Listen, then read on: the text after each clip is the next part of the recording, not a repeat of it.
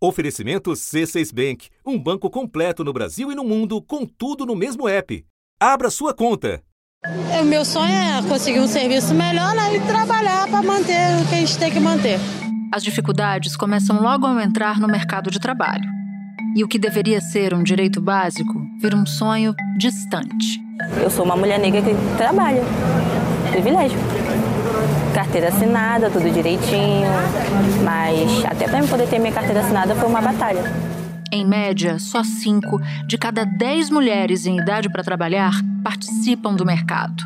Uma proporção que poderia ser bem maior se os desafios não fossem tão grandes. Primeiro, há um problema de distribuição desigual da, do tempo dedicado a tarefas domésticas, né, a falta de políticas de cuidado. Segundo, há um problema seríssimo de discriminação no mercado de trabalho. E terceiro, a prevalência do assédio é, e da violência no mercado de trabalho. Então são três fatores que impedem com que a mulher ela tenha um nível de participação no mercado de trabalho que seja igual ao dos homens. Depois de conseguir emprego, vem o desafio de se manter nele. Eu estava me preparando para a questão de amamentar, né, a distância, é, preparar minha filha para uma creche. A gente tinha ficado juntas cinco meses, né? E aí, depois, quando eu voltei no primeiro dia, eu já nem sentei na minha mesa, já fui é, demitida e já tinha uma outra pessoa no meu lugar, né? E em alguns casos, a discriminação fica evidente no fim do mês. As mulheres do meu mundo, elas realmente ganham muito menos do que os homens, porque é, eu vejo que eles não dão para as mulheres o mesmo valor ao peso de um homem. Os grandes clientes acabam não sendo direcionados para mim porque achava o seguinte, ah, por ser mulher, por ser mais jovem, ela não vai ter a capacidade de atender aquele cliente da forma que aquele homem atenderia. Na média, as mulheres estão recebendo menos de 80% do que ganham os homens. Segundo dados do IBGE, a diferença de remuneração entre homens e mulheres, que vinha diminuindo até 2020, voltou a crescer no ano passado. Chegou a 22%. Um problema ainda mais grave diante da nova realidade brasileira Cada vez mais, mulheres são as principais ou as únicas responsáveis pela renda da família a proporção de mulheres chefes de família aumentou praticamente em uma década, de 37% para 48%. A gente está falando de praticamente metade das famílias chefiadas por mulheres. Olha a distorção. A renda média dos homens é de 1.200, quase 1.300 reais e das mulheres aproximadamente 700. Significa que mulheres ganham aproximadamente metade dos homens.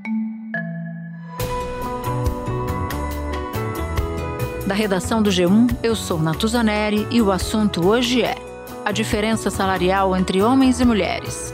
O que diz a nova lei que cria mecanismos para combater a disparidade de remuneração e quais as possíveis soluções para um problema tão complexo.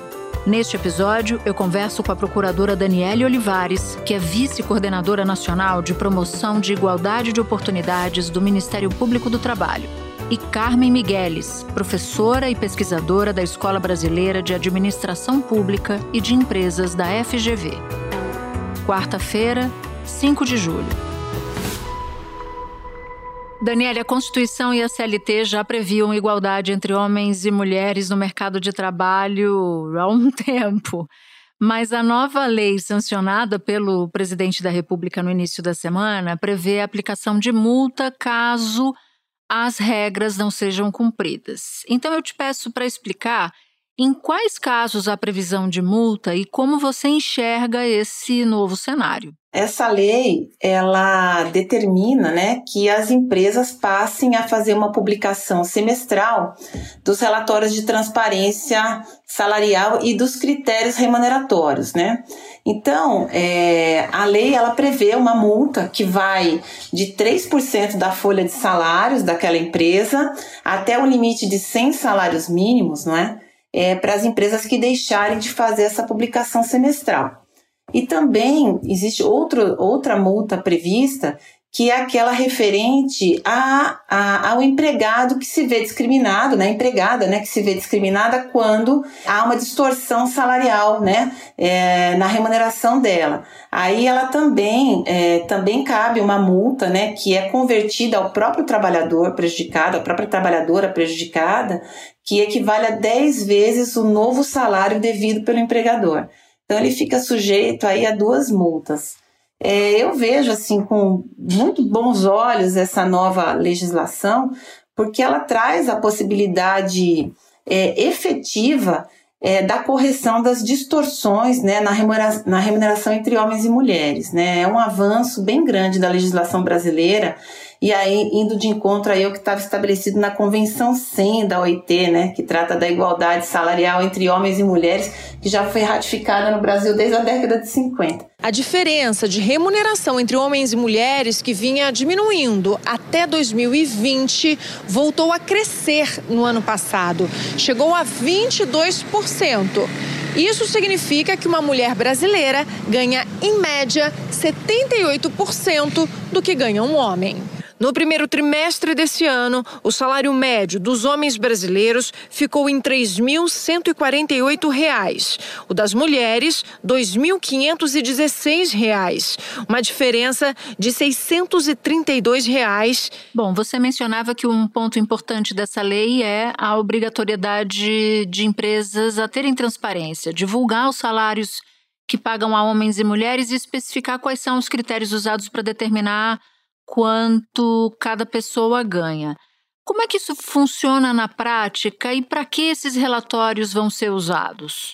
É, é bem importante que exista essa transparência, né? Na realidade, é preciso que se identifique a base remuneratória dos salários, quais são os critérios, por exemplo, em plano de carreira que foram utilizados para estabelecer aqueles salários e de uma forma muito transparente, muito clara, com dados objetivos a lei, ela quer que seja anonimizado, né? Não pode ter nomes, né? Em, em, em virtude da, da LGPD, mas ela também tem que ter dados relativos às desigualdades de raça, de etnia, de nacionalidade, de idade. É, então, esses critérios eles têm que estar muito bem definidos nessa, nesse, nesse relatório que vai ser publicado semestralmente, de forma que a trabalhadora, os trabalhadores, entidades sindicais possam também aferir alguma distorção nessa, nessa equiparação de salários. Mas se não vai haver nomes, como é que a trabalhadora vai saber que se trata do salário do colega que exerce a mesma função que ela, por exemplo? É porque a lei exige que seja por função, né? Então, é, ela vai verificar ali se naquela função, dentro daqueles critérios objetivos, né, que foram estabelecidos pela empresa, existe a é, equidade salarial, existe a equiparação salarial com um cargo de igual função naquele ambiente de trabalho. Então, é uma forma dela ferir se o salário dela está de acordo com aqueles critérios objetivos que foram determinados no relatório que está sendo publicado. Eu queria falar com você agora também sobre um outro ponto, a fiscalização e as denúncias, porque a lei diz que a fiscalização vai ser reforçada e que novos canais específicos para a igualdade salarial devem ser criados. A gente ainda não sabe como isso vai se dar na prática, mas dá para saber se as próprias trabalhadoras, por exemplo, vão poder fazer essa fiscalização? Isso, elas podem, né? A lei prevê um, um canal de denúncias caso é, se verifique algum tipo de discriminação de gênero em relação à remuneração. E é, através dessa publicação desses relatórios semestrais, é, existe a possibilidade de se verificar aquela situação é, de discriminação e feita a, a denúncia através desses canais. Não obstante, a lei também prevê uma fiscalização específica pela Auditoria Fiscal do Trabalho. É, até o artigo 6 ele trata disso especificamente, né, que vai ser feito um protocolo de fiscalização contra a discriminação salarial e os critérios remuneratórios. Então, existe já uma previsão de um protocolo nesse sentido. Mas isso não quer dizer que a lei não possa ser fiscalizada já de imediato. Ela pode, porque tem uma série de obrigações de fazer que a, que a, que a lei determina que as empresas precisam cumprir de imediato e de fácil aferição. A cada seis meses, empresas com mais de 100 funcionários vão ter que publicar relatórios que comprovem a igualdade salarial. Além disso, devem criar planos de ação para diminuir a desigualdade. O projeto prevê a criação de um canal de denúncias. A ONU Mulheres também acredita que a nova lei traga avanços. Ela traz mecanismos de monitoramento, transparência e também traz uma discussão sobre como enfrentar as desigualdades nas instituições e no mercado de trabalho. E agora, para terminar, a gente sabe que igualdade no trabalho vai muito além do salário. Está nas condições iguais de tratamento, é quando uma mulher grávida, por exemplo, não é tratada como se fosse menos capaz, ou quando uma mulher é demitida logo depois de voltar da licença. Há muitos, né? Muitos casos que apontam para essa desigualdade. O que, que essa nova lei fala sobre as condições de acesso, permanência e evolução no mercado de trabalho para as mulheres? Se é que fala. É, a nova lei ela vai trazer sim benefício no seguinte sentido: na medida em que esses relatórios eles é, informarem alguma distorção nesse, nessa remuneração, nessa igualdade de tratamento dentro daquele ambiente de trabalho, dentro do plano de carreira, a lei exige que a empresa faça um plano de ação, ou seja, ela vai ter que fazer uma análise de causas do porquê daquela distorção, porque ela não apenas está equiparando salarialmente, ela também quer saber Quantas pessoas ascenderam aos cargos de direção? Segundo o IBGE, a taxa de mulheres que ocupam cargos de gerência não chega a 40%. E mesmo mais instruídas recebem 77,7% do rendimento dos homens. Cristina é uma das poucas mulheres a integrar um conselho administrativo numa empresa aqui no Brasil. Formada em engenharia mecânica, enfrentou muitos desafios. A maioria pelo simples fato de ser mulher. Você acaba se masculinizando para você estar sendo aceita ali e respeitada naquele, naquele ambiente, né? E isso é uma, é uma agressão, na verdade quantas mulheres ascenderam aos cargos de liderança. Então, é, de forma que é fácil aferir também, através desse relatório, as discriminações indiretas. E a lei, ela faz com que a empresa trate essas discriminações indiretas. Ela vai ter que saber qual é a causa dessa discriminação, estabelecer um plano de ação para corrigir essa distorção, com objetivos e com metas aferíveis para serem efetivamente alcançáveis. Então, eu entendo que isso é um grande avanço, sim, e que isso vai, assim, lógico que a gente não vai acabar com a questão da discriminação de gênero no mercado de trabalho, mas é um grande passo para o combate a essa discriminação. Daniele, muito obrigada pelos esclarecimentos. Um bom trabalho para você. Eu que agradeço. Um bom trabalho. Espera um pouquinho que eu já volto para falar com a Carmen Migueles. Com o C6 Bank, você está no topo da experiência que um banco pode te oferecer. Você tem tudo para sua vida financeira no mesmo app, no Brasil e no mundo todo.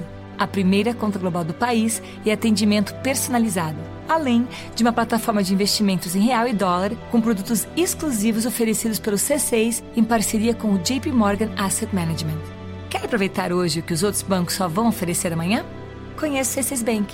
Tá esperando o quê? C6 Bank. Carmen, agora há pouco eu conversava com a Daniele para tentar entender um pouco como deve funcionar essa nova lei, prevendo punir quem oferece salário diferente para homem e para mulher. Mas eu te pergunto, mesmo com a existência de leis, por que, que ainda a gente não conseguiu resolver esse problema? Onde é que está a raiz dele? Então, Natuza, esse é aqueles problemas complexos que não têm solução simples.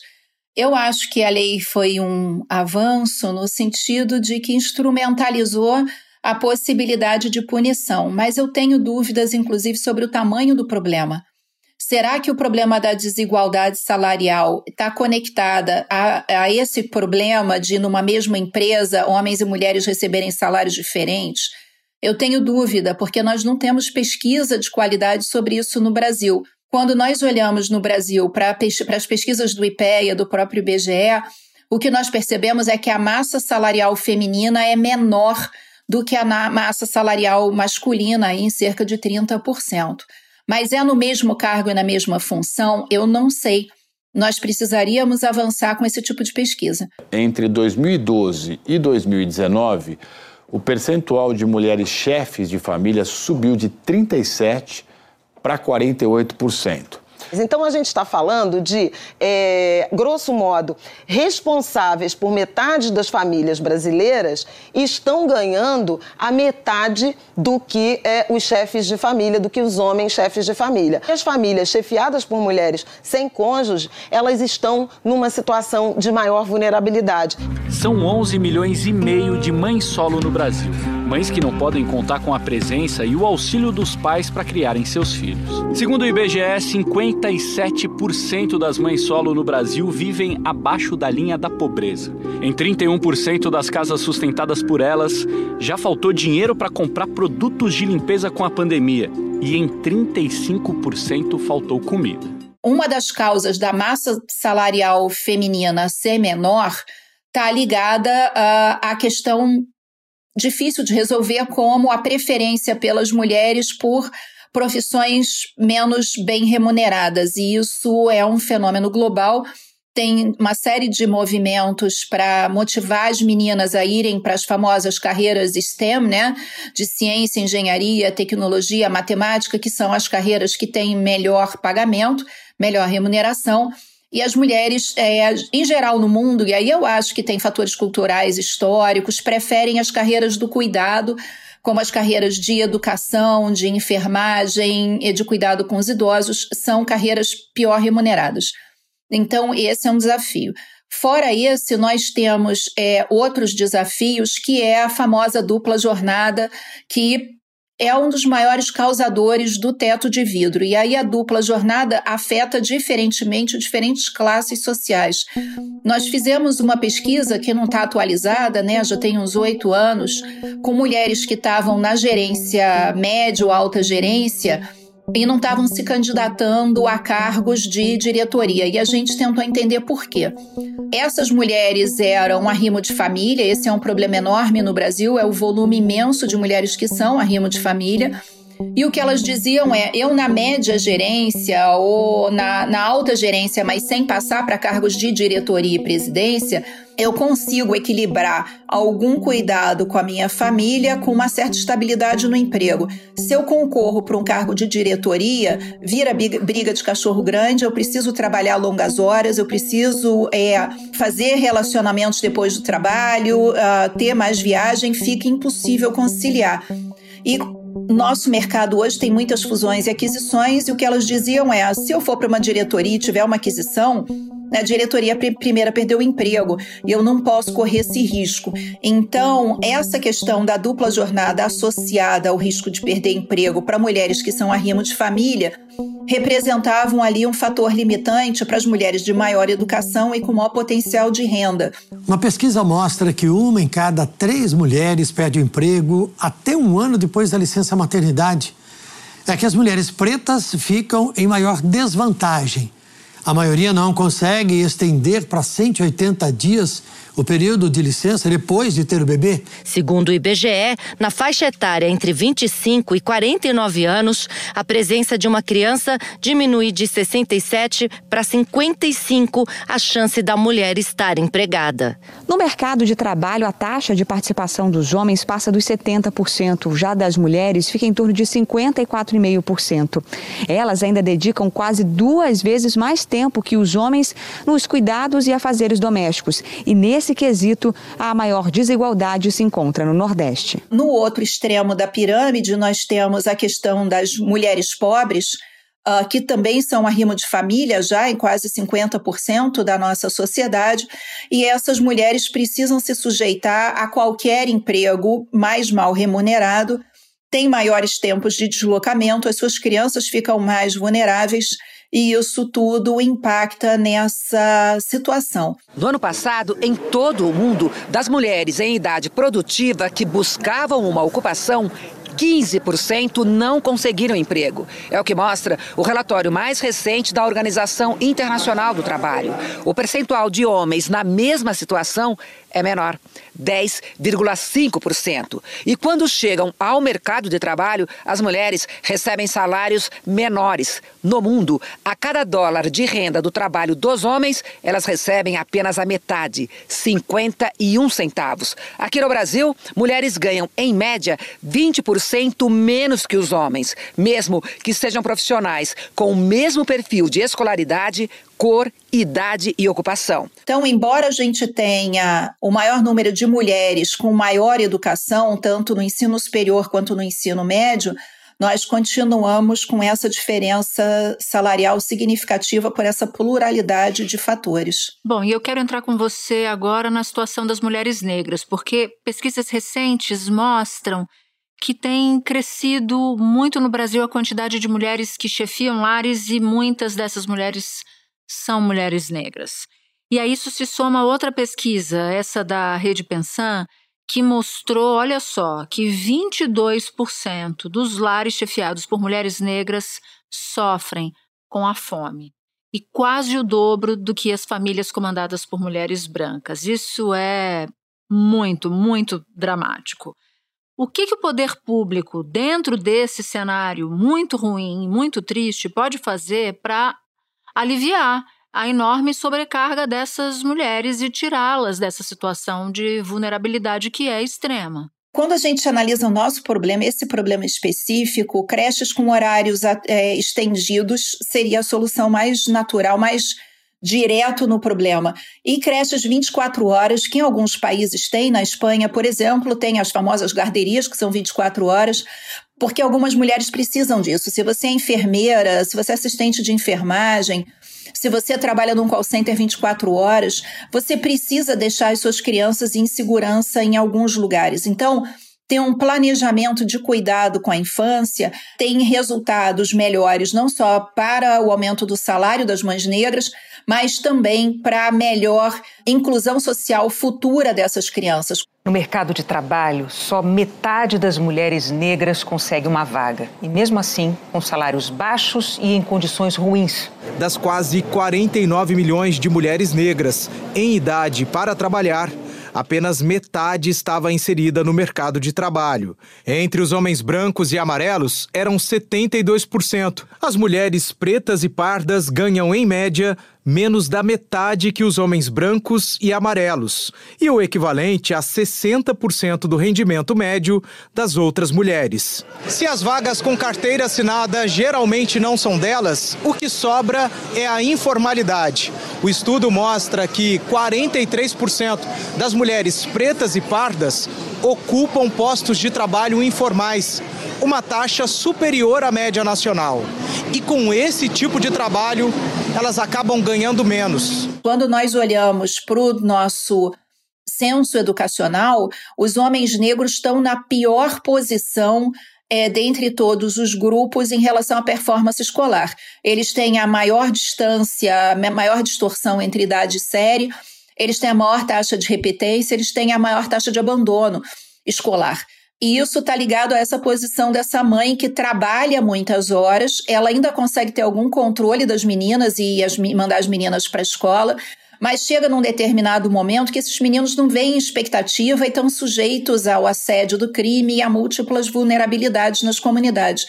Sem uma política focada no suporte aos meninos negros, uh, nós temos uma dificuldade de interromper esse ciclo, inclusive para discutir o papel desse homem uh, na sociedade brasileira. Um suporte escolar em horário integral no contraturno, com mais apoio para que esse menino consiga refletir sobre a própria vida, o papel e a carreira é fundamental. E, na minha opinião, isso deveria ser o pilar da, do eixo socioeducativo na base nacional comum curricular. Eu queria voltar contigo um pouco na jornada dupla e às vezes tripla das mulheres mas tentar entender sob a perspectiva de que soluções possíveis caberiam para a gente, pelo menos, tentar minimizar esse problema. A jornada dupla, a jornada tripla, ela impacta de, de muitas maneiras. Uh, uma das coisas que nós vimos, por exemplo, em profissões que são extremamente desafiadoras, e demandam um nível de educação extremamente altos e que as mulheres não estão tão bem posicionadas, vão pegar aqui a carreira de consultores de grandes empresas. O que a gente vê é que o salário feminino tende a ser menor nessas carreiras, porque as mulheres têm menos tempo para fazer relacionamento, para fazer network para fazer venda, porque são vendas de confiança, vendas extremamente técnicas, você poder sair, jantar com clientes, você ir para reuniões e feiras de negócios. Essas coisas são super importantes para você trazer resultado para as empresas de consultoria. Se essa mulher tem é, um segundo turno quando ela chega em casa, ela não pode fazer essas atividades, então ela acaba tendo uma desvantagem muito grande em relação aos homens, mesmo que ela tenha mais educação e mais competência, ela vai ter um resultado pior. E quem consegue a vaga recebe salário menor que os homens nas mesmas funções. Foi isso que as pesquisadoras da Universidade Federal Fluminense concluíram quando analisaram as informações coletadas pelo IBGE em 2020 e em 2021. O dado que mais chamou a atenção das pesquisadoras é o que mostra a grande diferença nos salários entre homens e mulheres que ocupam cargos de chefia na área de saúde. As mulheres gestoras ganham o equivalente a 37% do salário dos homens nas mesmas funções. A média salarial dos homens nesses cargos é de 25 mil reais e a das mulheres é de 9 mil reais. E isso impacta em maior ou menor grau em todas as profissões do conhecimento. Por exemplo, no mundo acadêmico, agora o MEC está considerando os três anos depois que a mulher tem filho para a meta de publicação. A gente sabe que no mundo acadêmico você tem uma meta, se você não publica aquela meta no quadriênio, você começa a correr risco na sua carreira. Mas o homem chega em casa e ele se tranca no escritório e diz: Eu tenho que escrever. Uma mulher chega em casa, não pode se trancar no escritório e dizer eu tenho que escrever. Então, ah, de muitas maneiras, a questão da dupla jornada afeta a capacidade das mulheres de se colocar no mercado e também de se requalificar uh, para os mercados mais exigentes. Então, esse é um teto de vidro de fato, e há uma correlação direta entre a, a falta de suporte para a mãe e a pobreza no Brasil e no mundo. Dados da ONU mostram que cerca de 70, muitos, 80% dos mais pobres, daqueles que estão abaixo da linha da pobreza, você citou isso, são mulheres e crianças é, até 10 anos de idade, dependendo dessas mulheres. Então, meninos e meninas, então não dá para fazer uma seleção só por gênero. Uh, meninos e meninas menores de 10 anos tendem a passar fome nessas situações mais vulneráveis no mundo. Então, há uma correlação entre gênero e miséria crônica. E aí, em termos de solução possível, eu poderia considerar, por exemplo, uma mudança na cultura em que as famílias que têm a mãe, o pai ou a mãe e outra mãe, né, as duas companheiras, uma divisão desses trabalhos, isso ajudaria. Um modelo de escola que tivesse contraturnos também ajudaria. Eu queria que quem nos ouvisse saísse com pelo menos uma ideia de como a gente pode minimizar esse, esse problema. A creche 24 horas, o acolhimento no contraturno, nós precisamos pensar isso de uma forma mais completa, assim, olhando para os desafios da sociedade como um todo. Uh, países como o Japão, que estão com uma população de centenários enorme, por exemplo, eles já têm mais de 10 anos que eles passaram a meta de mais de 100 mil pessoas com 100 anos na população tem esse desafio contínuo de aumentar a longevidade no mercado de trabalho. E o que, que eles descobriram? Que tem gente com 70 e muitos, 80 anos que ainda está trabalhando, mas tem um pai e uma mãe que está batendo os 100. Eles criaram as creches da quarta, da quarta idade, que você não precisa botar seu pai e sua mãe num asilo para trabalhar com mais de 70 anos. Passa o carrinho da creche, leva o seu velhinho para a creche lá e ele tem alimentação adequada e tudo. E descobriram que as pessoas com 80, 90 anos, a pior coisa que pode acontecer é você perder sua função social. Então, os velhos precisam muito repetir as histórias para se manter ativos e as crianças pequenas adoram ouvir histórias repetidas. O que, que eles fizeram? Eles levam os mais idosos para as escolas, é, para as pré-escolas, para contar como era no tempo deles. Isso está aumentando a saúde mental dos idosos está tendo um impacto bacana nas crianças uh, e isso dá suporte para esses pais, esses é, filhos que estão com 70 anos continuarem no mercado de trabalho. Nós vamos enfrentar esse desafio aqui na, uh, logo ali na curva.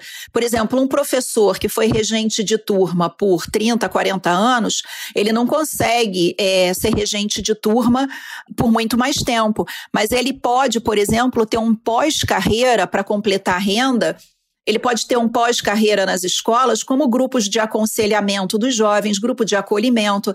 E a gente pode pensar também nas soluções mais colaborativas. Tem sociedades em que há uma solidariedade feminina, por exemplo, no caso de muitas mães sozinhas morando na mesma região, que é essa questão das mulheres fazerem turno, cuidando das crianças uh, e se organizarem uh, numa forma de solidariedade uma fraternidade feminina para dar conta desse problema. Então, eu acho que a gente vai ter que ser muito criativo para conseguir é, superar essa dificuldade no Brasil, porque os problemas não têm uma solução simples. E que experiência linda você nos contou sobre, sobre o Japão. Carmen, muito obrigada pela participação aqui. Volte outras vezes para a gente discutir esse e outros assuntos. Muito obrigada. Obrigada, Natuza. Tchau, bom programa. Este foi o assunto podcast diário disponível no G1, no Globoplay, no YouTube ou na sua plataforma de áudio preferida. Vale a pena seguir o podcast na Amazon ou no Spotify, assinar no Apple Podcasts, se inscrever no Google Podcasts ou no Castbox e favoritar na Deezer. Assim você recebe uma notificação sempre que tiver um novo episódio. Comigo na equipe do assunto estão Mônica Mariotti, Amanda Polato, Lorena Lara, Luiz Felipe Silva, Tiago Kazuroski, Gabriel de Campos, Guilherme Romero e Nayara Fernandes. Eu sou Natuzaneri e fico por aqui. Até o próximo assunto.